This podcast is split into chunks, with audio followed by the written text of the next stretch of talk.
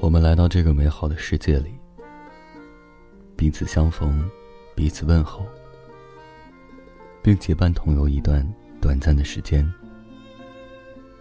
然后我们就失去了对方，并且莫名其妙就消失了，就像我们突然莫名其妙的来到世上一般。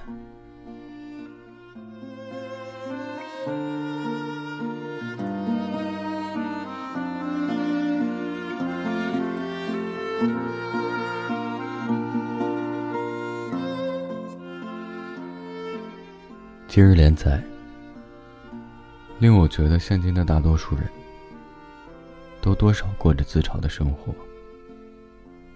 即使现在不自嘲，可能在之后和爱人或者结婚后，因为互相妥协以自嘲的形式来解决，无法从根儿上解决的矛盾。